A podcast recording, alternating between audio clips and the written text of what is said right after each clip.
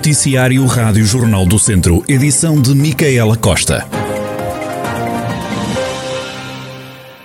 A candidatura do PS à Câmara Municipal de Viseu, encabeçada por João Azevedo, já reagiu às declarações do deputado do PSD, Pedro Alves, que davam conta de que o Centro de Ambulatório e Radioterapia do Centro Hospitalar Tondela Viseu não é uma obra prioritária para o Governo. O deputado revelou hoje na Assembleia Municipal de Viseu que teve acesso a um documento do Ministério das Finanças, onde a obra, no valor de 24 milhões de euros e que, segundo o hospital, vai estar pronta até 2023, não está sequer sinalizada pela tutela. Em comunicado, o PS disse que estas afirmações são reveladoras de desconhecimento e incompetência e que o grosso do investimento para a obra advém de fundos comunitários, estando para muito breve a abertura do instrumento de candidatura por parte da Comissão de Coordenação e Desenvolvimento Regional do Centro. No comunicado referem que a componente financeira nacional não consta, nem tem de constar, de qualquer documento do Ministério das Finanças, mas sim no orçamento do Estado para 2022, que ainda não começou a ser discutido. Os socialistas terminam a dizer que é de lamentar a profunda ignorância de quem foi eleito para representar Viseu no Parlamento. Recorde-se que Pedro Alves também apontou o dedo ao Conselho de Administração do hospital, em particular ao presidente Nuno Duarte, por estar a fazer campanha pelo PS. Questionado pela Rádio Jornal do Centro, o presidente do Conselho de Administração do Centro Hospitalar Tondela de Viseu disse não ter conhecimento do documento do Ministério das Finanças. As máscaras deverão deixar de ser obrigatórias na rua já na próxima semana. A Rádio Jornal do Centro foi ouvir a opinião dos vizienses. Desde o momento em que podemos, possamos andar a uma distância razoável, onde não haja o perigo de contágio, acho que, que sim. Agora, se recintos fechados ou grandes, onde haja muita gente junta, não. Temos que olhar para a nossa saúde. Eu penso que ainda é um bocadinho cedo para nós fazermos essa. Pronto, abdicarmos. O que acontece é que eu penso que até é um dever cívico nós andarmos de máscara, inclusivamente na rua. Sim, penso que sim, a partir do. conforme a vacinação vai, vai progredindo, penso que é uma medida normal. Os países já fizeram essa medida há vários meses atrás, com taxas de vacinação mais pequenas ou mais baixas, e eu acho que nós já devíamos ter feito isso há mais tempo. Vamos entrar num período de, de frio. De, e pronto, não concordo. Acho que ainda não estamos em condições, apesar de estarmos vacinados, de podermos tirar a máscara. A opinião dos vizienses sobre o facto de a máscara poder deixar de ser usada na rua já no início da próxima semana. Ainda há pandemia, há menos uma pessoa internada no Hospital de Viseu devido à Covid-19. Com a confirmação de uma alta nas últimas horas, passam agora a estar em internamento 22 doentes, sendo que 17 estão em enfermaria e 5 nos cuidados intensivos. Não foi registado nenhum óbito para já associado ao novo coronavírus nas últimas 24 horas. Olhando para os números do distrito, Lamego tem mais cinco novos casos, Rezende quatro novos casos e a assinalar um morto, Penedono mais dois casos, Penalva, Moimenta da Beira, Sátão e Tarouca com mais um caso cada conselho. O PS recordou hoje, na última Assembleia Municipal de Viseu do atual mandato, as muitas promessas que ficaram por cumprir por parte do Executivo Municipal.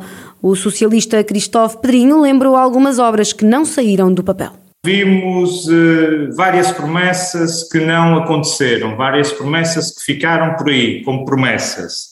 O funicular continua uh, anualmente a ser uma despesa uh, do município, não resulta, na, esta semana foi anunciada que vai, vai estar parado mais uma vez. Foi anunciado que o Vidiato entrava em ação eh, muito brevemente, estamos em 2021, 2018 foi o anúncio até hoje nada. O Parque da Agueira foi outra grande promessa, uh, está completamente parada, está completamente abandonado e volta a ser uma promessa do PSD, passado estes anos todos, volta a ser uh, cartaz do PSD para as próximas eleições autárquicas. As freguesias de baixa densidade continuam ainda mais afastadas do Rocio. Uma intervenção que não ficou sem resposta da Presidente da Câmara, Conceição Azevedo. Estamos muito orgulhosos do trabalho que fizemos nos últimos quatro anos, foi de facto difícil, mas recompensador. Eh, dizer-lhe que, eh, relativamente ao Parque Urbano da Aguieira, que é um processo que não é muito simples. Eu não sei se conhece este, este dossiê, existe um plano de pormenor para o Parque Urbano da Agueira, Uh, a Câmara tinha lá uma parte ínfima uh, daqueles terrenos, portanto, uh, é, um, é um processo algo complexo e complicado, não está parado, estamos a trabalhar neste processo. Relativamente às freguesias de baixa densidade, eu, eu realmente, enfim, fico um bocadinho espantada, porque eh, com aquilo que disse, porque de facto o investimento nas freguesias foi grande. Eh, relativamente ao funicular, eh, o funicular avaria, é um, é um equipamento e, portanto, avaria e para muitas vezes, efetivamente, porque devido a esses problemas. E neste momento está parado, está com problema e o, o concessionário está a tratar da resolução dessa questão. Conceição Azevedo disse ainda que o executivo, liderado por Almeida Henriques, tinha um projeto há 10 anos, num prazo que ainda não foi atingido. Já a deputada da CDU, Filomena Pires, questionou o título conquistado por Viseu como a melhor cidade para viver. A evocação permanente do galardão de melhor cidade para viver, para viver. Tudo não passa de um mero slogan propagandístico inserido numa estratégia mediática. A avaliação encomendada pelo município a quem cá não vive, não resiste aos simples testes de uma visita noturna ao centro histórico no fim de semana. Uma crítica lamentada pela Presidente Conceição Azevedo. Somos orgulhosamente a melhor cidade para viver em Portugal. Não é slogan, são os vizinhenses que o dizem. Felizmente que não há muitos vizinhenses que pensam como a senhora deputada Filomena Pires, porque senão nunca atingiríamos este, este título, nem seria reforçado pela terceira vez. Conceição Azevedo, naquela que foi a sua última Assembleia Municipal com o Presidente da Câmara de Viseu, uma tarefa que disse não foi fácil. Morreu Jorge Sampaio, antigo Presidente da República, internado no hospital há mais de uma semana na sequência de dificuldades respiratórias.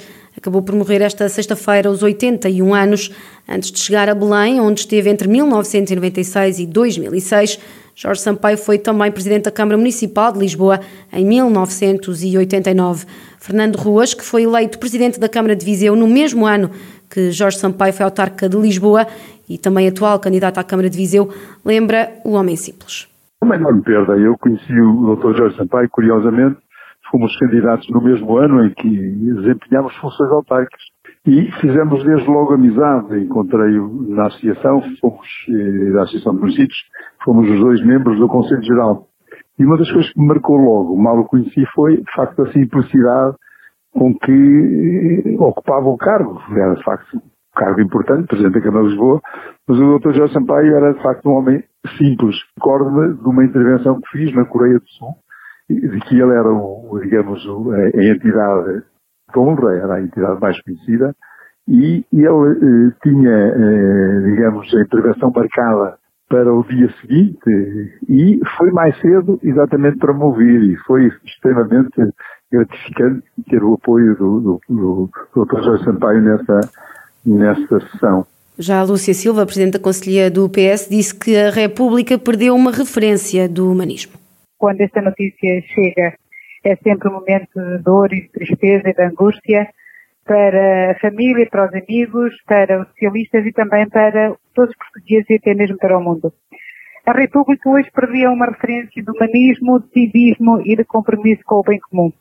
Jorge Sampaio foi um lutador, um lutador acérrimo pelos direitos humanos, pela liberdade, pela dignidade humana, pela responsabilidade, pela mais elementar justiça e pela solidariedade.